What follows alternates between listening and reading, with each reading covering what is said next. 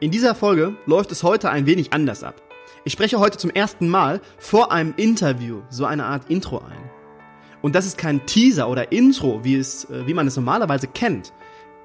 Ich habe mir das Interview nach der Aufnahme noch einmal angehört und mich wirklich dazu entschieden, jetzt ein paar Dinge vorwegzunehmen. Julia hat mit ihren Aussagen heute ganz, ganz oft den Schmerzpunkt der Zeit getroffen. Aber wie die Faust aufs Auge.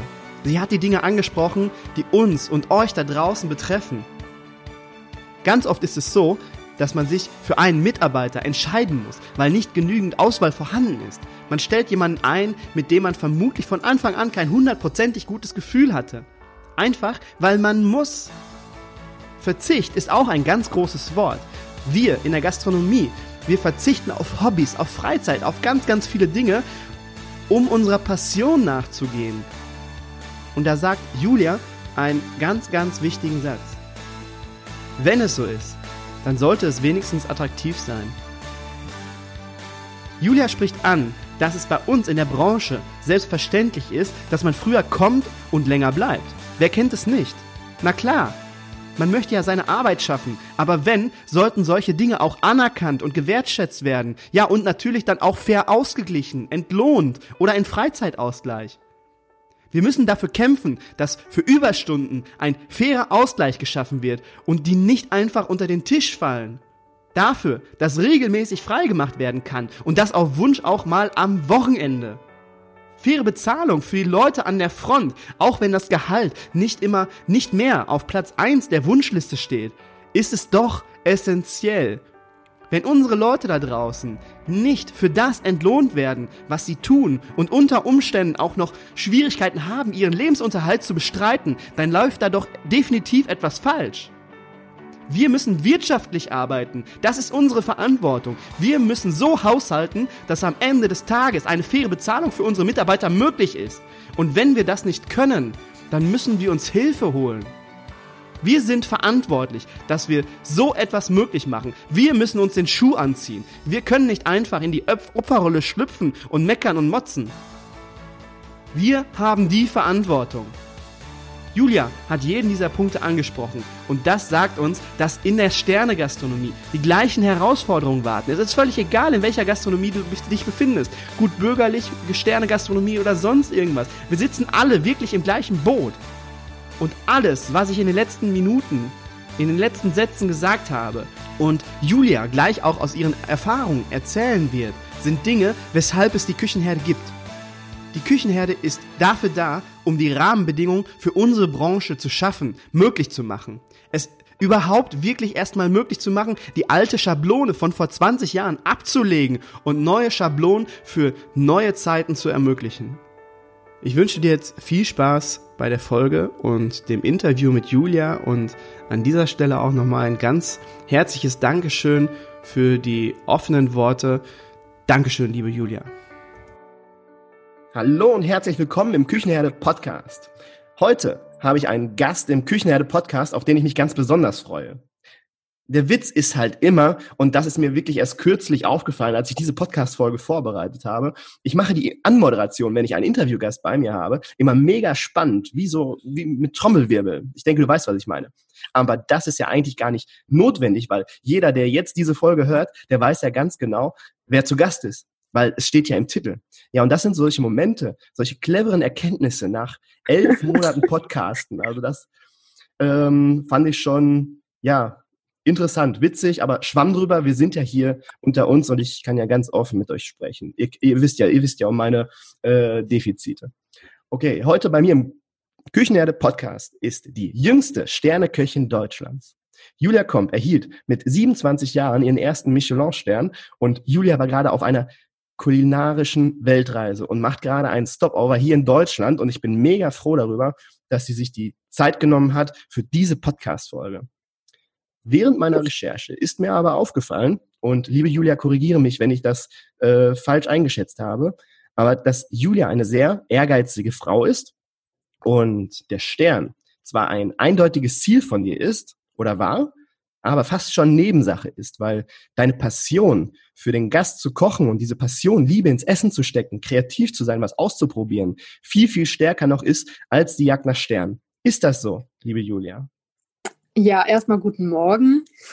Ähm, ja, schön, dass wir heute zusammen quatschen und ähm, ein bisschen über die Welt reisen und das Leben in der Gastronomie reden mhm. können. Hm, ja, ich mache meine Gäste schon sehr, sehr gerne glücklich, aber ich glaube, der Stern ist so eine innere Befriedigung. Mhm. Also, der ist irgendwie schon sehr wichtig. So, das Wichtigste habe ich vergessen, liebe Julia. Was aber denn? das ist ja hier, hier ein Uncut-Podcast. Ähm, deswegen ähm, meine, meine Podcast-Hörer, die wissen auch, wenn ich mal manchmal was vergesse oder mich verhaspel oder so, das lasse ich dann meistens drinstehen, weil ähm, ja, weil es der Uncut-Podcast ist. Hallo und herzlich willkommen, liebe Julia.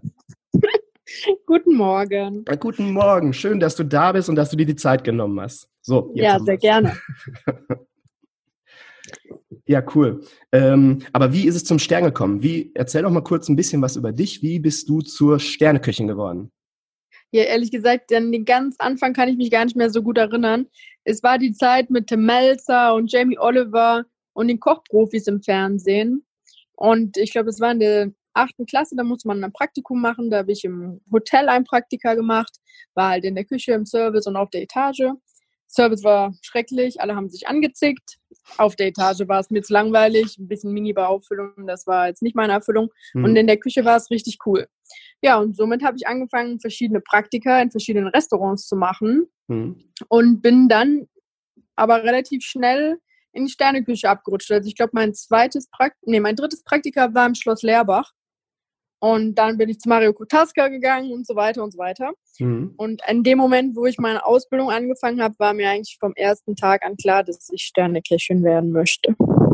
Ja, klasse. Und es hat dann tatsächlich dann auch funktioniert, ein paar Jahre später.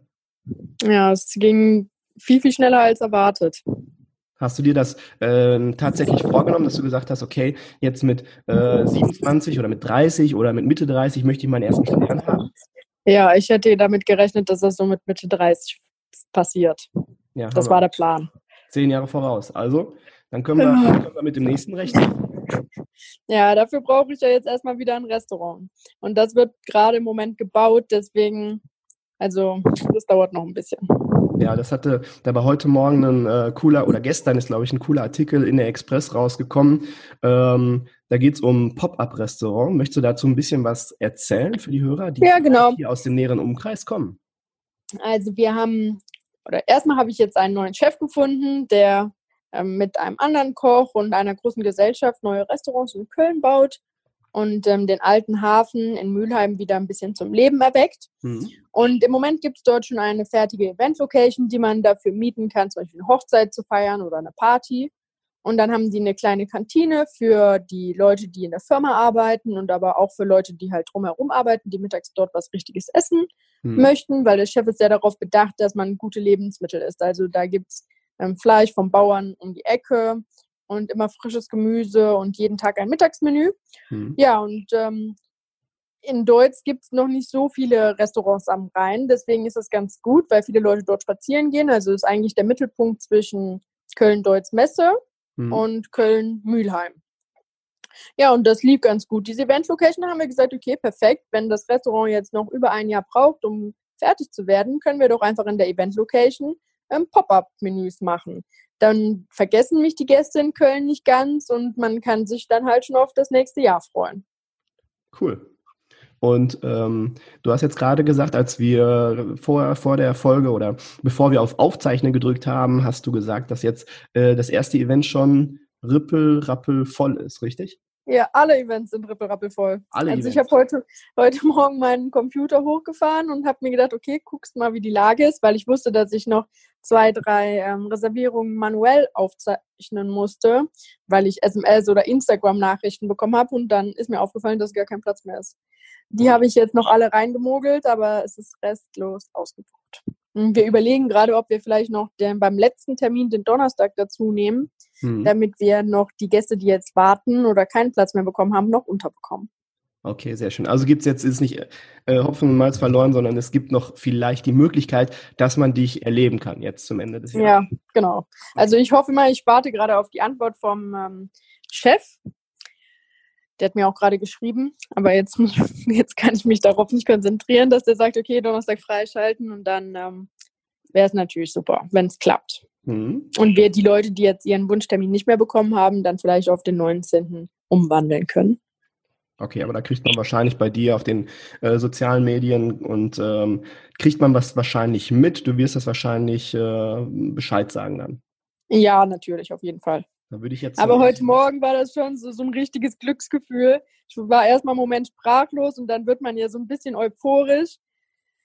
Ausgebucht ist halt schon cool. Ich meine, ich hatte natürlich gehofft, dass es ausgebucht wird, aber manchmal läuft es dann auch doch ein bisschen schleppend. Am Anfang kamen jeden Tag so 10, 15 Reservierungen rein. Mhm. Aber wir hatten einen Termin, der war irgendwie am schwächsten, während die anderen halt viel besser gelaufen sind. Mhm. Und da, das ist halt der erste Termin. Das hat mich dann schon so ein bisschen traurig gemacht, aber jetzt ist es voll voll. Ja, aber überleg mal, es, ja, sind ja noch ein paar Tage hin bis dahin. Also da naja, bis zum ersten Termin sind nur noch zwölf Tage. Der Countdown läuft. Ja, aber ich drücke dir auf jeden Fall alle Daumen und äh, dass das gut funktioniert und ähm, ich packe alle deine Kontaktmöglichkeiten, also alles, wie man dich erreichen kann, packe ich später in die Show Notes, falls dann dieser Termin dann am 19. tatsächlich noch was wird, dass die Leute, die Hörer, die jetzt zuhören und Interesse haben, dann auch wirklich ähm, ja noch gucken noch können. Die Möglichkeit haben. Ja, also das Menü wird schon wirklich sehr, sehr schön. Ich habe das zusammen mit meiner Patissiere gemacht. Wir, wir planen eigentlich öfters die Menüs zusammen. Also ich bringe immer die ganzen Geschmäcker an Land und mhm. dann überlegen wir zu zweit, wie wir das auf dem Teller präsentieren oder umsetzen können. Und wir machen mit dem Menü wirklich eine richtige Weltreise. Also alle meine Lieblingsländer sind in dem Menü vertreten.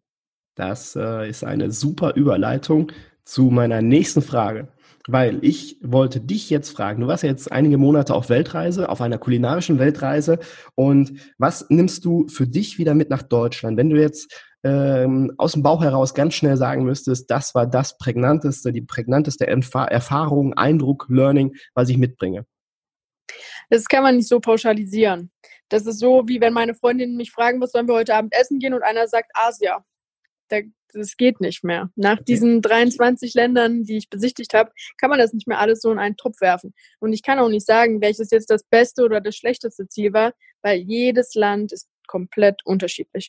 Und man muss immer überlegen, worauf man es bezieht. Zum Beispiel von der Landschaft war ich im Oman am beeindruckendsten. Also ich habe noch nie in meinem Leben so ein Gefühl gefühlt, wo ich mir gedacht habe, boah, wow, was hat die Natur hier geschaffen? Mhm. Genauso in den, auf den Philippinen. Ich habe noch nie so freundliche Menschen ähm, gesehen. Die sind so arm. Ähm, jeder redet perfektes Englisch. Jeder ist so hilfsbereit. Die wohnen wirklich in einer wunderschönen Insel, sage ich mal. Also es gibt ja mehrere Inseln. Mhm. Aber es gibt teilweise Plätze, das ist einfach nur Magic. Und äh, zum Beispiel in Indonesien, da war das Essen für uns halt sehr strange, weil es sehr, sehr süß ist und auch relativ fettig. Aber die Menschen, die waren amazing. Also ich habe selten so herzliche Menschen erlebt wie dort. Und also Indonesien war auch eins meiner liebsten Ziele, weil ich wirklich die Inseln von, vom Norden bis zum Süden besichtigt habe. Und ich war die ganze Zeit mit so einer Foodblogger-Gruppe unterwegs. Das hatte mhm. der Gouverneur von Jakarta mir organisiert. Also es war eine tolle Reise. Wir haben selber Tofu gemacht, wir haben Tempeh gemacht, wir haben Nudeln gemacht. Aber für meine handwerkliche Fähigkeit habe ich halt dort nicht so viel gelernt. Mhm. Das war dann wiederum in Japan. In Japan habe ich in vier Restaurants gearbeitet und alle hatten halt Sterne. Und äh, das ist krass zu sehen, wie respektvoll die mit ihren Produkten umgehen. Ja. Also es ist schon richtig krass zu sehen, wie es auf dem Fischmarkt läuft und was für eine atemberaubende Qualität die haben. Aber diese handwerkliche Fähigkeit das ist halt auch mega. Und so hat jedes Land ähm, seine Vor- und Nachteile. Zum Beispiel in Korea fand ich halt die Gemüsezubereitung toll. Mir hat nach ja, acht Monaten Asien hat mir wirklich Gemüse gefehlt, weil viele Länder essen nicht so viel Gemüse wie bei uns. Bei uns, also bei uns zu Hause ist normal, dass es halt hm, wenig Kohlenhydrate gibt, große Portion Gemüse und Fleisch oder Fisch. Hm. Also ich esse halt mega viel Gemüse und würde immer auf Kohlenhydrate verzichten, also Kartoffeln, und Reis und Nudeln bräuchte ich jetzt nicht zum Überleben. Ich würde mich auch über ein Steak mit Salat freuen. Mhm. Und deswegen war das für mich in vielen Ländern schwierig, weil es halt das Hauptnahrungsmittel Reis, Reis und nochmal Reis ist. Ja. Mit ein bisschen Fett.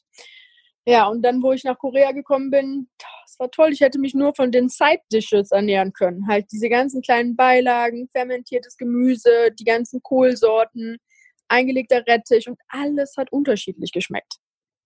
Also wie du siehst, ähm, ja, das kann man einfach nicht so sagen. Ja, ich höre das, hör das schon. Es waren viele Länder dabei, die mich wirklich beeindruckt haben. Also hast du ganz viele, ganz viele unterschiedliche Learnings und Eindrücke mitgenommen. Und das, was du aber gerade gesagt hast mit Japan, das habe ich auch wahrgenommen. Ich war nur eine Woche in Tokio selbst und ähm, ich habe dort aber, das hat man nicht nur gesehen, sondern auch gespürt. Selbst wenn du im ganz normalen Einkaufsladen gewesen bist und dann war da die Fischtheke oder die Salattheke oder Fleisch, egal was, äh, die Leute, die da hinten standen, die, die, haben das gerne gemacht. Einmal haben die das gerne gemacht und äh, die haben aber auch die Produkte, die Lebensmittel mit so viel Liebe zubereitet, ähm, das, das äh, lässt man manchmal hier in Deutschland echt vermissen. Und das hat man dort wirklich gesehen und gespürt in Japan. Definitiv. Ja, das stimmt. Also so allgemein von der Reise würde ich sagen, ich hätte mir gewünscht, noch mehr handwerkliche Fähigkeiten zu lernen. Also, aber das würde halt voraussetzen, dass ich immer länger an jedem Ort geblieben wäre und halt auch länger in einem Restaurant gearbeitet hätte. Also dann hätte ich mir jetzt wirklich so drei Sterne-Restaurants aussuchen müssen mhm. und hätte da auch mindestens einen Monat bleiben können. Also von dieser ähm, Kochkunst habe ich nicht so viel gelernt wie erhofft. Was ich aber halt gelernt habe, war ähm, Produkte. Also ich habe mega viele neue Produkte kennengelernt, die ich halt vorher gar nicht konnte. Oder ich kannte sie, aber man wusste nicht, was man damit machen muss. Mhm. Und ich habe auch sehr viel über die Menschen gelernt. Also ich bin selber noch viel, viel ruhiger geworden, als ich vorher schon war. Ja. Und ich habe mir, oder sagen wir, die Deutschen sind auf der ganzen Welt als Meckerer bekannt. Und ja. darauf habe ich keine Lust mehr. Also ja. es geht mir auch richtig auf den Nerv. Ich war letztens am Frankfurter Flughafen, kam nach Hause und ich war wirklich kaputt, weil meine Reisen sind ja immer etwas länger. Und hinter mir stand ein älteres Pärchen auf der Rolltreppe und die sind komplett ausgeflippt, weil die Bahn ein bisschen zu spät war und die nicht nach Hause kamen. Und die kamen aus zwei Wochen Ägyptenurlaub. Und die kommen nach Hause und regen sich wegen einer Bahnverspätung auf, so dass ich gedacht habe, die kriegen gleich einen Herzinfarkt auf der Rolltreppe hinter mir. Und mhm. ich war mhm. kurz davor zu sagen, meine Güte, liebes Pärchen, ihr kommt gerade aus dem Urlaub, bleibt mal ruhig. Ja, da macht man sich die ganze Entspannung, die ganze schöne Zeit, macht man sich so wieder kaputt mit seinem eigenen Mindset. Das ist schon richtig. Ein, ein Satz, der ähm, in dem Artikel von dem von der Express, der hat äh, mich begeistert, muss ich sagen. Du hast geschrieben, ähm, mich hat die Gastfreundschaft unheimlich, äh, unglaublich berührt und auch das Erlebnis, dass je weniger die Menschen haben, sie umso herzlicher und freigieb äh, freigiebiger sie sind. Richtig, ja. ne? Ja. Das fand ich also zum Beispiel im Orient. Ich meine, ich bin ja, ja so ein Orientkind. Das ist, ich würde sagen, das ist mein zweites Zuhause. Mhm. Und jede Familie würde einen zu den höchsten Festen einladen. Also das Zuckerfest oder das, das große Aid-Fest, wo das Opferfest. Ähm, das sind ja bei denen die Feste so wie bei uns Weihnachten und Ostern. So, wenn ich dort bin, dann würden mich 20 Familien einladen und ich müsste mich entscheiden, wo ich hingehe. Und jeder bei dem ich halt nicht hingehen würde, wäre auch sauer, weil es halt schon eine krasse Einladung ist. Hm. Aber wenn man sich jetzt mal über sich selber nachdenkt, welche Familie hier in Deutschland ähm, würde zu Heiligabend jemand, sage ich mal, in Anführungsstrichen, Fremdes einladen? Ja. Also meine Mutter würde jetzt nicht sagen, ah, guck mal, du warst jetzt zweimal mit dem ähm, hier mit dem Gast aus, weiß ich nicht wo unterwegs und fragt ihn doch einfach, ob der zu Weihnachten kommt. Bei uns ist es halt viel, viel strenger. Würde ich jetzt sagen, Mama, das ist eine neue Freundin, die ist gerade hier aus, weiß ich nicht, sagen wir einfach mal aus Australien. Ist es okay für dich, wenn die mit uns dann Heiligabend feiert? Dann würde meine Mutter auf jeden Fall sagen, ja, okay, klar, gerne. Aber das ist halt nicht so wie bei uns. Also die Leute, also ich habe auch mit mehreren genau über dieses Weihnachtsphänomen ähm, geredet. Heiligabend ist bei uns wirklich heilig. Also diese erste und zweite Weihnachtstag, ich glaube, da sind viele Leute dann doch mehr flexibel. Aber dieser Heiligabend, der bleibt irgendwie sehr familiär. Ja, das stimmt. Das, ähm, da tun wir Deutschen uns, obwohl das ja eigentlich so das Fest der Liebe ist und der Herzlichkeit, da tun wir Deutschen uns, uns schwer dann zu sagen, äh, oder dieses, dieses Familienfest, was ja sehr traditionell ist, äh, das dann zu verändern mit vielleicht Menschen, die man nicht so gut kennt, obwohl es ja eigentlich äh, genau die, die Message sein sollte. Ja, genau. Also für mich, ähm, für mich persönlich wird sich da jetzt doch einiges ändern. Und ich habe Leute ähm, getroffen unterwegs, ich weiß auch gar nicht mehr, wer das war. Ähm, die haben gesagt, ja, die waren in Asien und haben das halt auch kennengelernt, diese Gastfreundlichkeit. Und dann waren die irgendwann mal zu Hause, Sonntagnachmittag, und es hat an der Tür geklingelt. Und dann meinten die ja, wer, wer steht denn da vor der Tür, ne? weil die hatten sich nicht verabredet und so weiter. Haben die Türe aufgemacht und da stand ein ähm, junger Asiate vor der Türe. Und dann meinte er, ja, hi, ähm, haben Sie einen Moment Zeit? Ich würde Ihnen gerne meine Bilder präsentieren. Und natürlich im ersten Augenblick denkt jeder, boah, das ist jemand, der mein Haus ausspioniert, der will hier einbrechen mhm. und ähm, der lenkt ab und was will der jetzt hier vor der Türe? Weil wir sind irgendwie so negativ geworden. Ja. Und dann haben die gesagt, dann haben die sich aber an den Moment in Asien erinnert, wo die Leute halt so mega gastfreundlich waren, haben dann gesagt, ja, okay, komm gerne rein, haben den einen Tee angeboten, haben zusammen über die Reise geredet, der hat die ganzen Bilder ausgebreitet, hat zu den Bildern was erzählt. Und dann meinten die, ja, vielen lieben Dank, dass du halt die Bilder von uns ausgebreitet hast, aber wie du siehst, passt das halt ganz schön in unsere Wohnung, aber es war sehr nett mit dir zu quatschen. Meinte der, ja, okay, vielen Dank für den Tee und äh, es war wirklich schön mit Ihnen, hat seine Sachen wieder zusammengepackt und ist raus. Mhm. Also wir sind halt manchmal auch ein bisschen zu vorsichtig, vielleicht weil halt viele Sachen passiert sind, die wir nicht so gut finden. Ja, das ist Aber, wieder so ein, so ein Mindset-Thema, was bei uns so typisch ist, bei uns Deutschen. Ja, genau. Und äh, zum Beispiel, im, wo ich noch im Schloss gearbeitet habe, in Kerpen, da war ja gerade, sage ich mal, die, da war eine große Invasion von Flüchtlingen und in Kerpen gab es sehr, sehr viele. Und dann haben wir einmal zusammen Mittag gegessen, also Personalessen und da gab es irgendwas richtig Cooles zu essen und eventuell hatte sogar noch jemand Geburtstag und deswegen haben wir zum Mittagessen Wein getrunken. Das war halt normal. Wenn jemand Geburtstag hat, dann haben wir immer Gläschen Wein halt zum Mittagessen bekommen. Ja, und dann habe ich mir halt darüber Gedanken gemacht, wie gut es uns eigentlich geht mhm. und dass so viele Flüchtlinge unterwegs sind und die eigentlich nichts zu essen haben, ihre ganze Familie verloren haben eventuell und wirklich Schlimmes erlebt haben. Dann habe ich den Chef gefragt, ob wir nicht ähm, so eine kleine Weihnachtsfeier für die machen könnten, weil die Location hatten wir und es geht ja nicht darum, jetzt ein großes Dinner zu machen, sondern eigentlich denen halt beizubringen, wie wir Weihnachten feiern. Mhm. Ja, und dann haben wir halt mit der Flüchtlingshilfe geredet und dann haben die gesagt, ja, okay, wir haben halt ein Lager, da sind 120 Leute und das war halt gut, weil bei uns passten so 100 Leute in die Location. Ja. Und dann haben wir die an Nikolaus, das war ein Sonntag, eingeladen zum Mittagessen. Ja, und das war halt ein ganz, ganz komisches Gefühl. Ich meine, wir hatten oft große Partys. Und man ist immer vorher ein bisschen aufgeregt, dass halt mit dem Essen alles klappt und dass die Party schön wird und so weiter. Aber an dem Tag war ich halt total aufgeregt. Also ich bin wirklich am Buffet hin und her gelaufen und mhm. das war irgendwie schon eine Anspannung, jetzt da 100 Flüchtlinge zu erwarten, die ähm, ja meistens ja doch arabischstämmig sind und äh, die jetzt zu einer Weihnachtsfeier einzuladen. Und man konnte halt auch merken, dass die es gar nicht verstanden haben, warum wir jetzt so freundlich zu denen sind. Also na klar, wir hatten halt Schokolade, Zuckerwatte, Waffeln.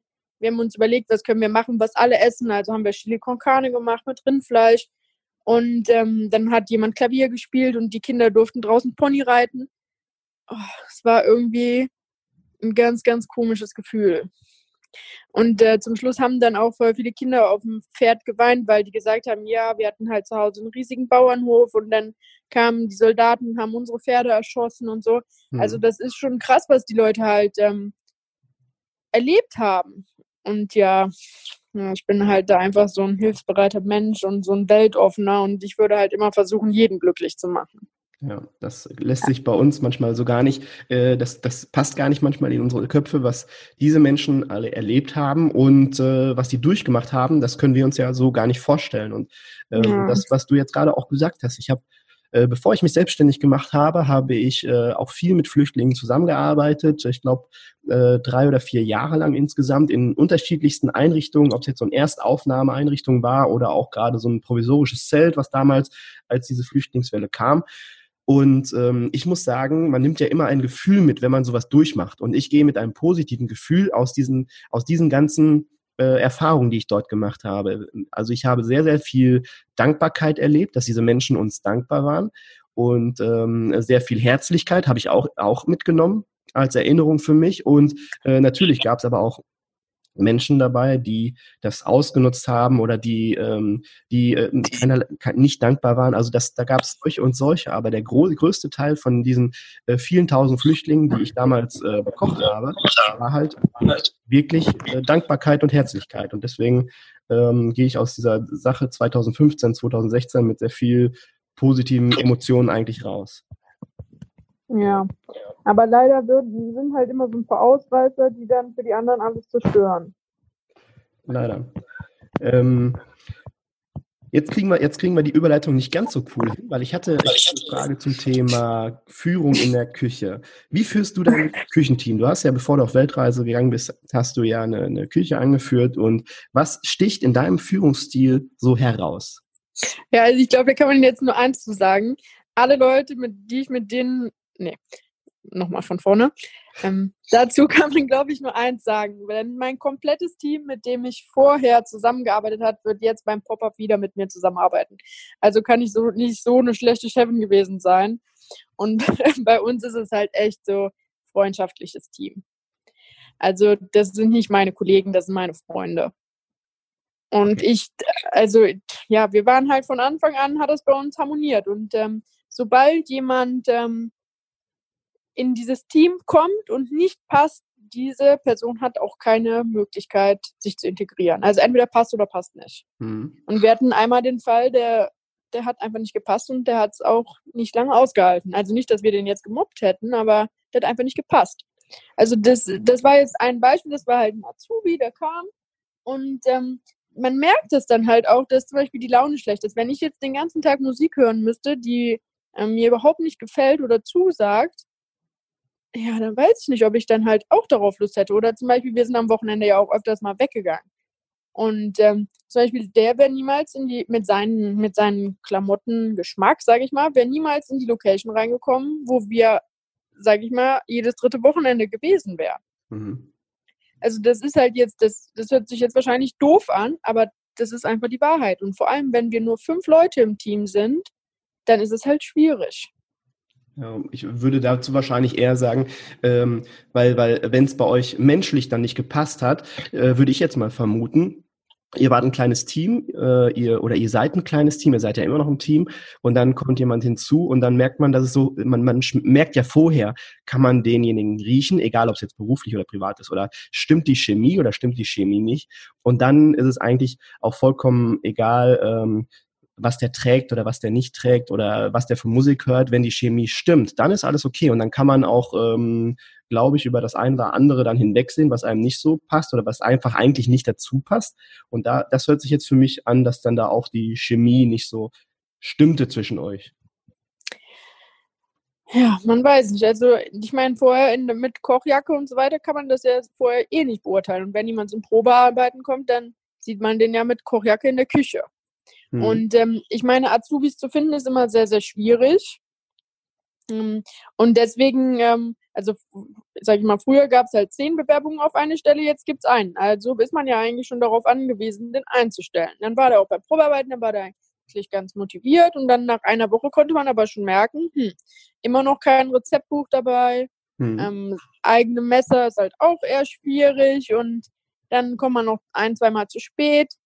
Ja, dann hat ja, das hat auch einfach von vorne bis hin nicht geklappt. Und ich meine, wir sind halt so welche, wir kommen halt vor der Arbeit und bleiben länger. Ja, ja, und ja dann, dann hat, hat, sich das so entwickelt bei euch. Ja, leider ja. Aber ich denke, dass es halt, ähm, umso größer ein Team ist, umso mehr, sage ich mal, Sparten ähm, kann man natürlich auch präsentieren, aber wir, wir waren halt zu dem Zeitpunkt zu viert. Und das wäre dann der fünfte gewesen.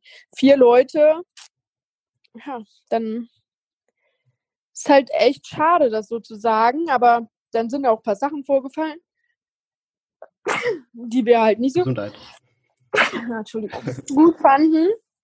Und ähm, ja, dann hat es sich halt so verlaufen. Aber ich bin froh, dass er halt eine andere Stelle gefunden hat und jetzt da vielleicht glücklicher ist. Hm. Vielleicht waren wir auch zu spießig, sag ich mal.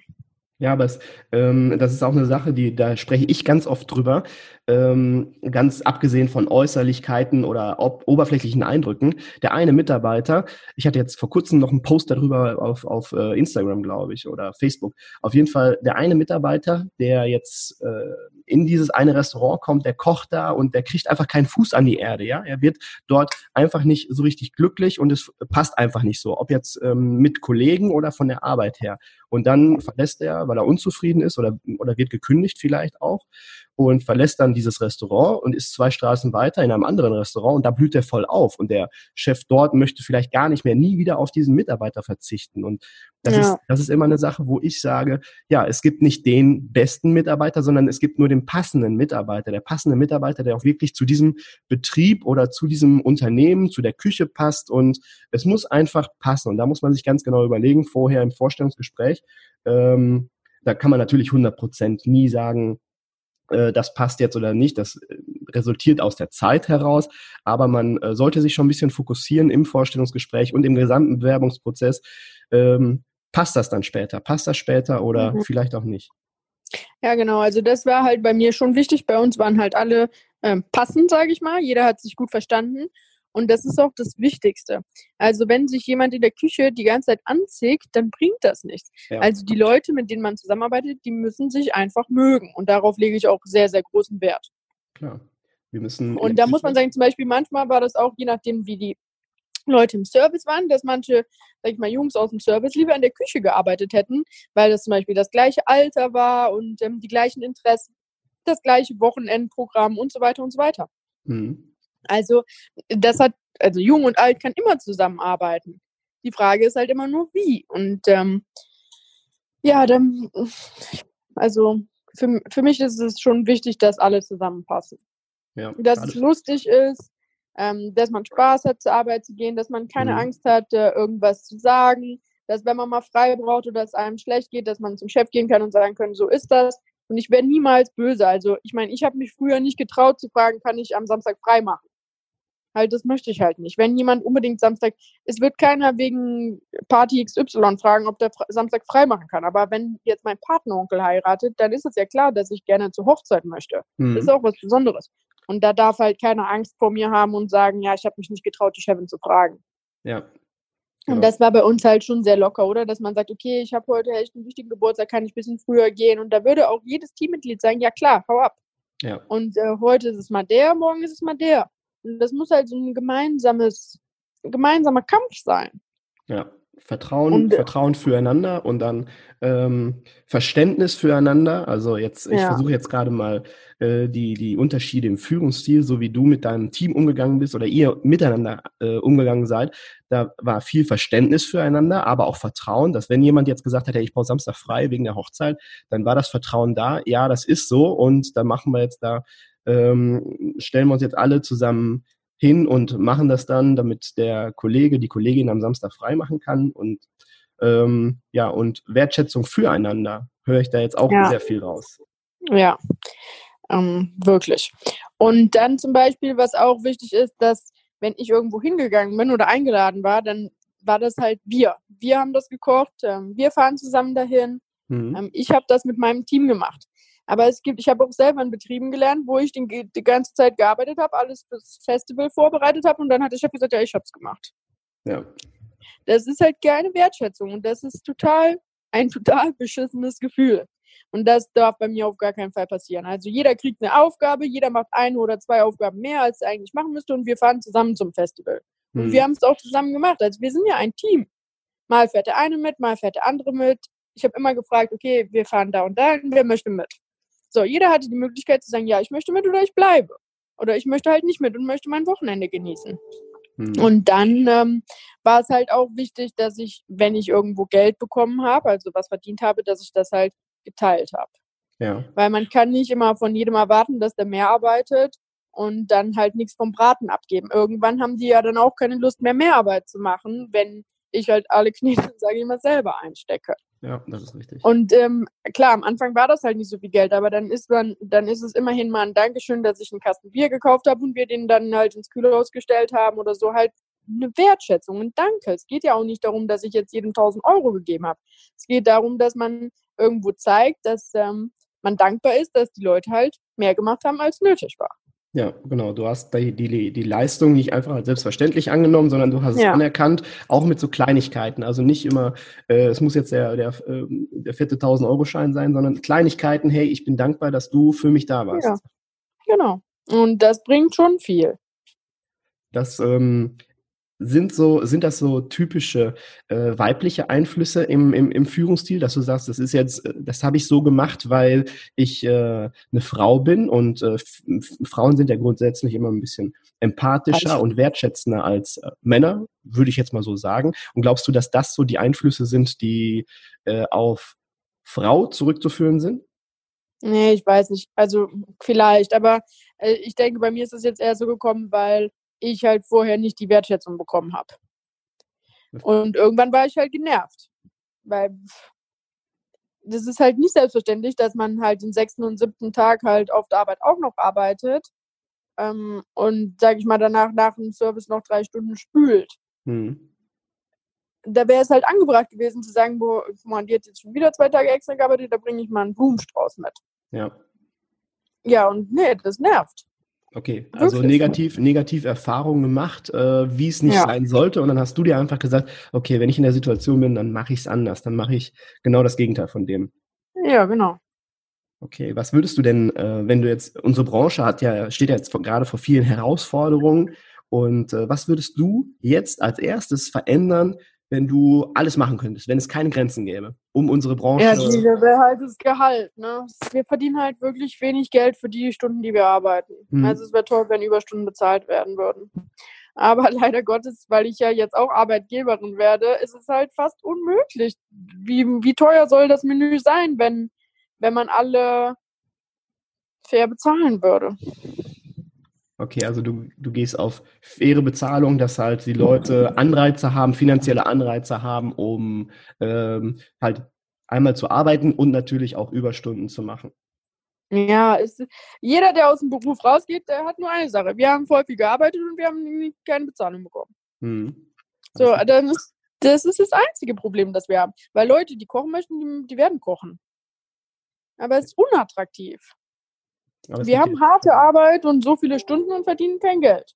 Es gibt jetzt schon, das, das stimmt, da stimme ich dir 100% zu, aber es gibt ja jetzt schon viele, viele Beispiele, äh, wo es dann halt auch funktioniert, wo der zum Beispiel der, der ähm, Gastronom gesagt hat, äh, okay, ich habe hier das Restaurant, ich biete jetzt mein Menü für äh, 5 Euro teurer an, meinetwegen. Äh, die Gäste, die Gäste sind ja da. Die Gäste verlangen ja nach unserer Dienstleistung. Die Gäste wollen ja äh, verköstigt werden. Die wollen ja einen gemütlichen Abend haben und so weiter. Und äh, es gibt einige Gastronomen, die dann gesagt haben, okay, ich nehme mehr fürs Essen, mehr für die Getränke. Und äh, dafür stelle ich aber sicher, dass meine Mitarbeiter alle äh, fair entlohnt werden oder vernünftiges Gehalt bekommen und dass Überstunden auch zumindest in Freizeit ausgeglichen werden. Und da gibt es ja schon ein paar Beispiele. Ja, muss man auch. Also werde ich auch so tun. Mhm. Ich bin jetzt seit einem Jahr nicht mehr im Restaurant drin. Aber ja, muss man halt. Wir werden auch nur noch abends öffnen, weil kein Mensch mehr auf diese Teilzeit Lust hat. Man ja, geht genau. morgens aus dem Haus, ähm, dann hat man eine Stunde mittags frei oder zwei. Was macht man da? Man wohnt da nicht. Also vergammelt man sozusagen seine Zeit, vielleicht in der Stadt, im Café oder, oder sonst wo und geht wieder arbeiten. Der ganze Tag ist weg. Ich gehe morgens aus dem Haus, komme nachts nach Hause. Dafür findet man wirklich keine Leute mehr. Hm. Ja, die können sich Und ich meine, unser. Ja, und genau, genau, ganz genau. Und der, ich liebe meinen Beruf. Also mir macht es wirklich Spaß. Da muss man drüber nachdenken. Da hat mein Team auch immer gesagt, boah, das wird langsam halt viel. Mhm. Und das kann man ja nicht sein ganzes Leben lang machen. Ich meine, Leute, die einen Freund oder eine gute Familie oder sonst was haben, die wollen ja auch mal ein bisschen Zeit halt mit sich selber äh, verbringen. Die haben vielleicht auch Hobbys. Die, ja. Man verzichtet ja eh schon auf viel. Ich sag mal, man verzichtet freitags auf die Party, vielleicht verzichtet man Samstag auf eine Party. Ähm, an Feiertagen arbeiten wir manchmal. Dann ähm, kommt hinzu, dass man ja nicht so viel Geld verdient, dass man immer länger arbeitet als alle anderen. Man kann nicht nachmittags zum Sport, also hier zum Beispiel so Clubsportarten oder so, das ist ja immer abends das Training. Ja. So, und dann meinen einzigen freien Tag, sage ich mal, den Montag. Da hat man ja auch immer Dinge zu erledigen, wie normale Leute auch. Dann da immer pünktlich um 7 Uhr beim Sport zu sein, weiß man auch nicht, ob man es schafft, weil vielleicht würde man auch gerne mal mit seinen Freunden selber essen gehen. Also man verzichtet ja schon wirklich auf viele Sachen und dann muss es halt irgendwie attraktiv sein. Da habe ich ganz genau, ganz genau. Da habe ich jetzt vor kurzem mit der Maria Mittendorfer gesprochen. Wir hatten auch ein Podcast-Interview und da haben wir gesagt, die Leute, die bei uns, die in unserer Branche arbeiten, ähm, da kann man wirklich sagen, die Leute, die in der Küche arbeiten und die Leute, die auch im Service arbeiten, wie viel die in Kauf nehmen, ähm, die Rahmenbedingungen sind ja dann teilweise wirklich nicht so optimal, egal ob man jetzt das Finanzielle nimmt oder ob man Freizeit nimmt, äh, Teildienst und so viele Dinge, die bei uns eigentlich nicht so cool sind. Und die Leute, die arbeiten trotzdem gerne in der Branche. Wenn du jetzt zum Beispiel dein Team nimmst, äh, die arbeiten ja sehr, sehr gerne mit dir zusammen und die nehmen ja dann auch ähm, bei uns in der Gastronomie sehr viele Dinge in Kauf und die halt nicht so cool sind. Also da muss man sich mal überlegen, wie groß die Passion ist und wie groß dieser Wille und diese Energie und diese Liebe für diesen Beruf ist. Ja, eben.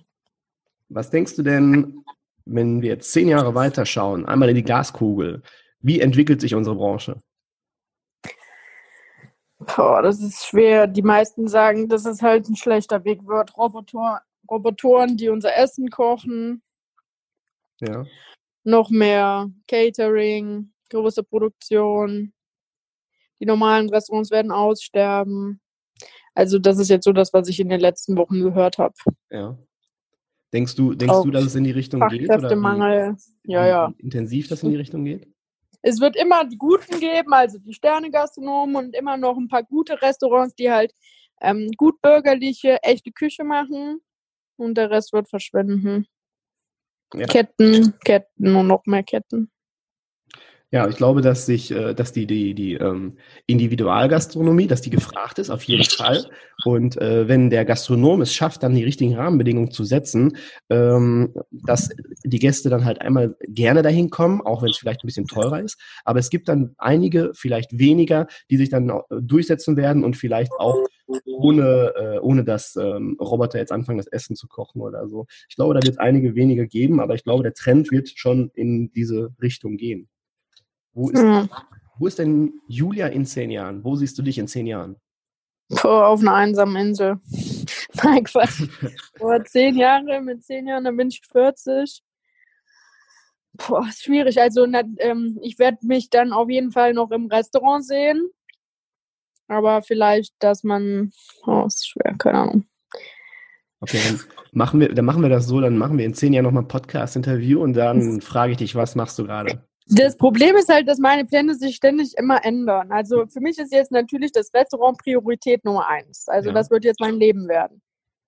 So, das dauert aber noch ein Jahr, bis es öffnet. Dann bin ich 31. Dann habe ich neun Jahre da Vollgas gegeben, zwei Sterne, sogar kochen, vielleicht sogar drei, wer weiß.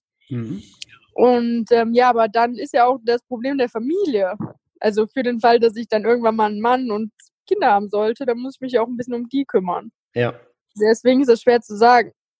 Vielleicht ist dann irgendeiner aus meinem Team so mega gut, dass ich dem dann halt ähm, die Küchenchefstelle geben würde und dann selber nur noch ähm, ja, hier so zur Kontrolle, nee, das ist nicht, zur Kontrolle kann ich nicht, dass ich dann selber nur noch die Menüs gebe und vielleicht mhm. nicht jeden Tag da bin oder immer nur abends da bin oder Boah, ich weiß es nicht. Aber zehn Jahre, ich meine, mit 40 muss man eigentlich schon noch richtig arbeiten.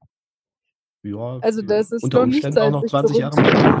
ja, okay, aber mit 60 bin ich nicht in der Küche. Sollte man schauen. Aber ich bin gespannt. Äh, ich werde dich auf jeden Fall verfolgen und vielleicht führen wir ja in zehn Jahren nochmal ein Podcast-Interview oder vielleicht gibt es bis dahin schon ein ganz anderes Medium. Dann gibt es den Küchenherde, keine Ahnung was. Ähm, eine Frage habe ich noch an dich. Ja. Bald ist der 11.11. .11. Als was verkleidest du dich? Boah, das ist so gemein, diese Frage, weil der 11.11. .11. ist der Tag, an dem ich wieder richtig nach Hause komme. Das ist ein Montag. Also ich bin mhm. samstags nachts wieder da. Sonntags ist mein erster Tag in Deutschland und ab dem 11.11. .11. gehe ich arbeiten für die Pop-Ups. Das ah. heißt, ich bin dann die ganze Woche da im Dienst, weil freitags ist ja unser erster Termin. Ja. Also leider Gottes muss der 11.11. .11. für mich ausfallen.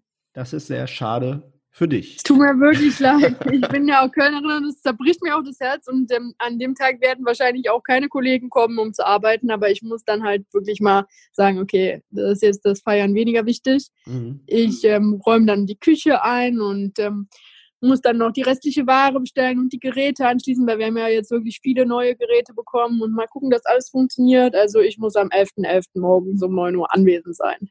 Okay, dann ähm, hast du mein Mitleid dafür. Das tut mir sehr leid. Ich werde am äh, 11.11. .11., ich werde morgens ein Stündchen länger schlafen, auf jeden Fall, damit ich fit für den Tag bin. Dann habe ich den Tag Urlaub eingetragen, also an dem Tag passiert bei mir nichts. Und dann werde ich ganz kurz einmal an dich denken und äh, sage dann, das ist schade, dass du nicht mit dabei sein kannst. Und dann ähm, hm? Mettbrötchen bei mir. Ja, also ja, aber manchmal, ich meine, ich habe jetzt das ganze Jahr wirklich viele Partys gefeiert. Ist schade, aber es ist so. Ja gut, aber der nächste 11.11. .11. kommt bestimmt und Februar, Februar ist auch nicht mehr lange und dann. Aber für den Fall, dass ich mich verkleiden würde, wäre es auf jeden Fall irgendein cooles ähm, Kostüm. Ich glaube, letztes Jahr bin ich als sexy Spinne gegangen. Ja. Und also den Namen haben meine Kollegen mir gegeben. Mhm. Es war eigentlich ein Spinnenkonzert, äh, Spinnenkostüm. Ähm, vielleicht als äh, mit einem Sari. Ich habe einen ganz neuen Sari, das ist auch schön. Hm. Ja, aber ich liebe schon so verrückt. Aber ich würde niemals einen Ganzkörperanzug anziehen. Na, das ist ähm, strategisch äh, nicht clever. Also so das muss halt echt schon sowas, sowas Hübsches sein. Das, was man so nicht täglich anzieht.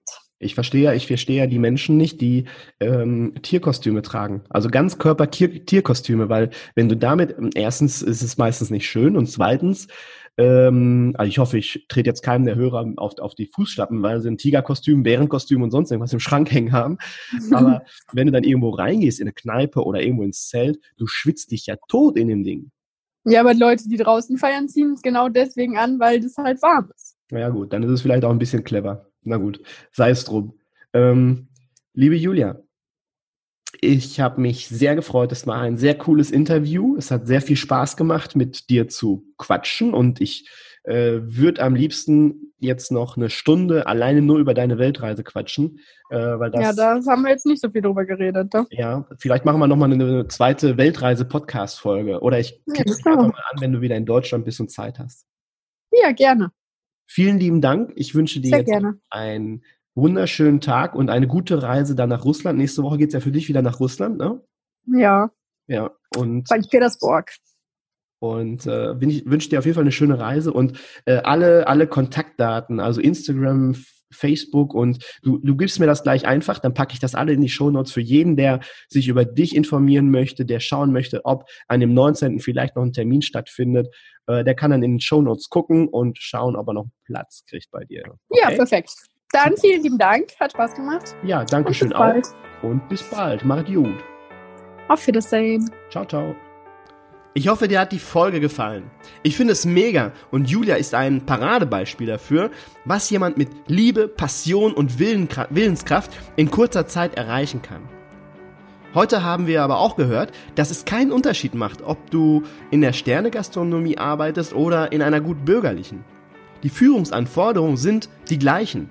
Es geht um Anerkennung, Wertschätzung, Vertrauen und Verständnis. Und das ist der Zahn der Zeit. Und es ist auch gleich, dass es immer wichtig ist, den passenden Mitarbeiter zu finden.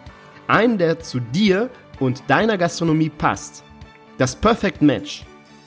Und dafür habe ich eine Empfehlung für dich. Du kannst anschließend dein Wissen mit in das Auswahlverfahren einfügen, so dass du ein Perfect Match auch wirklich erkennst. Auf meiner Homepage hast du die Möglichkeit, dich für das Herdengeflüster anzumelden. Jetzt in der Gründungsphase gibt es für jede Anmeldung drei Onboarding-Geschenke dazu. Eins davon ist, dass du lernst, wie du ein Perfect Match machst und hinbekommst. Ich verlinke das auch ebenfalls in den Show Notes oder du gehst einfach direkt auf küchenherde.com. Ich wünsche dir jetzt noch einen schönen Tag und ich freue mich, wenn du in der nächsten Folge wieder dabei bist. Marit gut.